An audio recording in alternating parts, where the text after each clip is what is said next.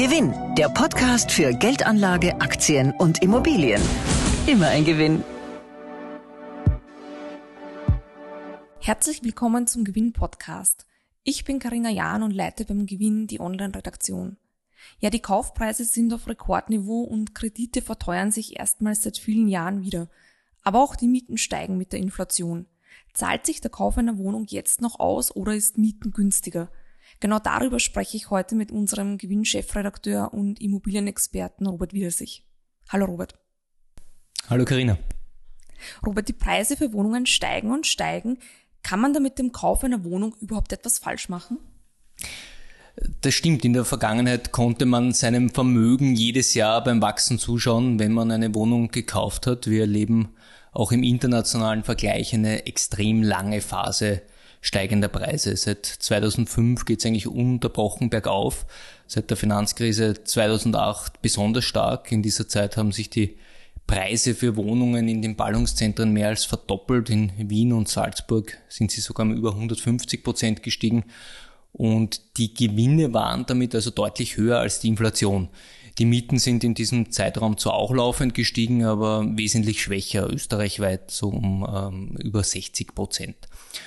Und von einer Abkühlung war bis zuletzt eigentlich gar nichts zu spüren. Im Gegenteil, laut Nationalbank kosteten Wohnimmobilien im ersten Quartal in Österreich äh, circa 12 Prozent mehr als vor einem Jahr und 3,7 Prozent mehr als im letzten Quartal 2021. Also das ist kein Wunder, dass die Nationalbank mittlerweile regelmäßig vor einer Überhitzung warnt.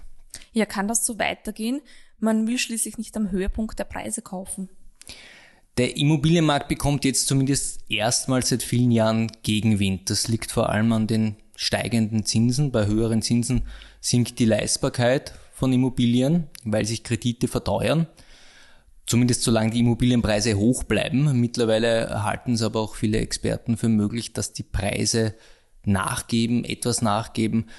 Bei den Ökonomen der Raiffeisenbank International, die sich intensiv mit dem Immobilienmarkt beschäftigen, ist man da vorsichtiger. Dort erwartet man keine fallenden Preise, aber Zuwächse nur unter der Inflation und frühestens 2025 wieder Zuwächse über der Inflation. Ein dauerhafter Preisrückgang bei Immobilien, der jetzt Jahrzehnte anhält, wäre aber sehr ungewöhnlich, zumindest wenn man sich die Vergangenheit anschaut. Äh, internationale Studien zeigen, dass zumindest in der Vergangenheit Immobilien langfristig die Inflation knapp schlagen. Welche Rolle spielt denn die Inflation?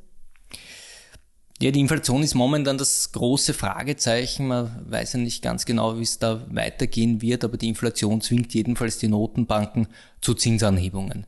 Das ist wie oben beschrieben ein Risiko für den Immobilienmarkt, höhere Zinsen. Aber wenn wir da auch wieder in die Vergangenheit zurückschauen, waren Phasen hoher Inflation gar nicht so schlecht für die Immobilienpreise. Ähm, ich habe da auch wieder mit, ähm, mit Raiffeisen äh, gesprochen, die haben das ausgewertet für 22 westliche Länder seit 1970 und da ist rausgekommen bei 5 bis 8 Prozent Inflation, also ungefähr das Niveau, das wir aktuell haben, waren die Preisanstiege bei Immobilien am stärksten. Erst bei zweistelligen Inflationsraten haben auch Immobilien real verloren, also nach Abzug der Inflation. Dann haben Immobilien auch einen Wertverlust gehabt. Das Zinsniveau ist immer noch sehr niedrig. Merkt man bei der Finanzierung schon etwas von steigenden Zinsen? Ja, definitiv gerade bei den Fixzinskrediten. Und die meisten Immobilien werden ja mittlerweile zu fixen Zinsen finanziert. Das war vor einigen Jahren noch genau umgekehrt. Und bei den Fixzinskrediten sind die Zinsen seit dem Frühjahr deutlich nach oben gegangen. Im Frühjahr hat man über 20 Jahre noch zu circa 2% ähm, effektiv Zinsen, also inklusive aller Kosten finanziert. Jetzt sind wir bei über 3, 3,5 Prozent und das ist natürlich schlecht für die Käufer.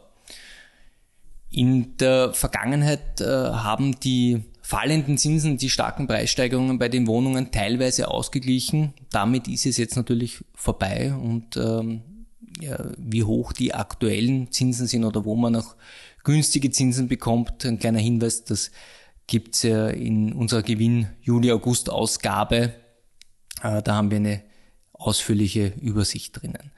Noch etwas, äh, Fixzinsen sind aber jetzt keine schlechte Sache, wenn die, wenn die Zinsen steigen, weil ich habe damit weiterhin einen entscheidenden Vorteil gegenüber dem Mieter. Ich kann meine Kostenbelastung als Käufer langfristig fixieren. Ich weiß, was auf mich zukommt. Das kann ich als Mieter nicht. Da steigt meine Miete regelmäßig mit der Inflation weiter. Dafür bleibe ich als Mieterin flexibel und kann jederzeit umziehen. Das ist natürlich richtig. Mieten oder Kaufen hat viel mit der Lebensplanung zu tun. Wer nicht sicher ist, ob er langfristig in einer Stadt bleiben möchte, vielleicht bald eine größere Wohnung braucht, etc., der wird mit der Mietwohnung besser aufgehoben sein, auch weil es jetzt nicht so einfach ist, eine Wohnung zu kaufen und zu verkaufen. Sie ist immer mit Aufwand verbunden und Kosten verbunden. Aber unter gleichbleibenden Bedingungen, ich miete eine Wohnung 25 Jahre oder ich kaufe sie jetzt, macht ein Vergleich der beiden Formen sicher Sinn. Was muss man denn bei so einem Vergleich beachten? Ja, solche Vergleiche sind nicht ganz einfach. Es gibt da unzählige Methoden. Oft wird einfach die Miete durch den Kaufpreis dividiert und dann sagt man, ich könnte um das Geld 40 Jahre lang mieten. Von solchen Vergleichen halte ich wenig. Äh, als Käufer schafft man sich ja Vermögen in Form von Eigentum, als Mieter nicht. Und das bleibt bei solchen einfachen Berechnungen immer außer Acht. Man sollte sich die Kostenbelastung anschauen. Die reine Tilgung des Kredits, also die Rückzahlung ohne Zinsen, fließt in den Kostenvergleich zwischen Miete und Kauf dann nicht ein. Die Tilgung wird als Investition in die Immobilie äh, gesehen, also ein Tausch Geld gegen Ziegelsteine. Steigen die Immobilienpreise, steigt auch der Wert der Investition. Und die Wertsteigerung der Investition wird dann bei einem späteren Verkauf realisiert. Und das ist für Wohnungskäufer, die selbst in der Wohnung wohnen, ein besonderes Zuckerl gegenüber anderen Anlageformen, weil der Gewinn ja dann auch steuerfrei ist. Also ist immer vorausgesetzt, man nutzt seine Immobilie als Hauptwohnsitz, dann zahlt man keine Immobilienertragssteuer. Der Käufer hat aber auch immer einen Startnachteil gegenüber dem Mieter in Form von hohen Kaufnebenkosten. Die machen rund 10% des Kaufpreises aus, kann man so Daumen mal Pi sagen. Und um diesen Betrag der Nebenkosten könnten die Musterhaushalte, die wir jetzt ähm, in unserer aktuellen Gewinnausgabe äh, herangezogen haben, eine vergleichbare Wohnung schon circa drei Jahre lang mieten. Der Käufer baut also Vermögen auf, der Mieter nicht? Ja, ganz so einfach ist es nicht. Also für einen fairen Vergleich sollte man meiner Meinung davon ausgehen, dass der Mieter Geld zur Seite legt, Geld anlegt, das der Käufer in die Wohnung steckt. Mit diesem Geld erzielt der Mieter dann im Idealfall Erträge, die man wieder von den Mietkosten abziehen kann. Also nach dem Motto, der Käufer investiert sein Geld in die Wohnung, der Mieter äh, investiert das Geld, das ihm überbleibt, in Fonds oder ETFs. In unseren Beispielen haben wir unterstellt, dass Mieter und Käufer mit gleich viel Eigenkapital starten. Und dieses Geld braucht wiederum der Käufer für die Wohnung am Anfang, auch dass er eine Finanzierung bekommt und so muss er für die Nebenkosten aufwenden. Und der Mieter kann dieses Geld eben alternativ investieren. Und äh, wenn man sich das Eigenkapital für eine Wohnung anschaut, geht es da um ordentliche Summen. Schließlich sind ab Sommer 20 Prozent Eigenkapital Mindestvoraussetzung um überhaupt eine Finanzierung zu bekommen. Und dann weiter über die Jahre kann es ja auch sein, dass die Miete unter der Kreditrückzahlung liegt für die vergleichbare Wohnung. Also der Wohnungskäufer muss die Kreditrückzahlung stemmen. Beim Mieter bleibt vielleicht äh, jeden Monat noch ein Betrag über, den kann er auch laufend veranlagen, eben wieder zum Beispiel in einen Vorsparplan investieren und wir haben in unseren Berechnungen diese Erträge aus der Alternativveranlagung von den Mietkosten abgezogen und haben dafür äh, einen Ertrag von 2,5 Prozent pro Jahr angenommen, also keine Sparbuchverzinsung, ganz klar, äh, aber jetzt auch keine super riskante Veranlagung. Spart man als Mieter wirklich so konsequent an wie ein Wohnungskäufer? Mit dem konsequenten Geld zur Seite legen ist es natürlich in der Praxis so eine Sache. Wir haben das in den Beispielen angenommen. Natürlich könnte man sagen, ja, das funktioniert nicht in der Praxis. Weil für viele Menschen, das wissen, wissen wir auch, ist es psychologisch leichter, einen Kredit für die eigene Wohnung regelmäßig zurückzuzahlen, als Geld regelmäßig in einen Fondssparplan oder in einen äh, ETF-Sparplan zu investieren und das dann auch bei Börsenturbulenzen durchzuhalten. Wenn jetzt zum Beispiel die Immobilienpreise fallen, dann wird nicht äh, jemand in, wahrscheinlich in Panik gleich seine Wohnung verkaufen, vor allem nicht die Wohnung, in der er selber lebt. Und wer fährt jetzt besser? Ja, würden die Immobilienpreise in dem Tempo der letzten Jahre weiter steigen, dann würden die Wertzuwächse die Kosten schnell einholen, überholen. Die Wohnung wäre dann klar ein gutes Geschäft. Wegen der anfangs geschilderten Risiken, steigende Zinsen, sollte man aber deutlich vorsichtiger rechnen. Wir haben in unseren Berechnungen über 25 Jahre Laufzeit zwei Szenarien angenommen. Die Immobilienpreise steigen mit der langfristigen Inflation. Da haben wir 2,5 Prozent angenommen, wenn man davon ausgeht, dass sich die Inflation langfristig wieder beruhigen wird. Oder zweites Szenario, die Immobilienpreise stagnieren auf dem heutigen Niveau. Es gibt also keine Preissteigerung.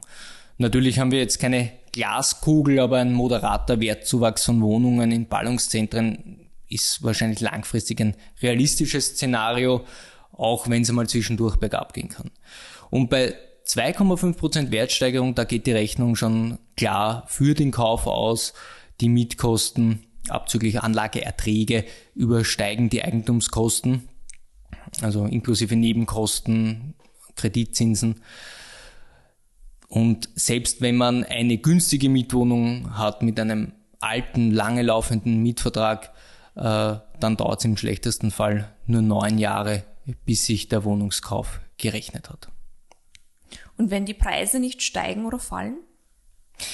Wenn man davon ausgeht, dass Immobilien auf dem heutigen Wert stagnieren, dann schaut schon anders aus, dann geht die Rechnung anders aus. Hier bleiben die Mietkosten niedriger als die Eigentumskosten oder übersteigen diese erst sehr langfristig, also nach über 20 Jahren.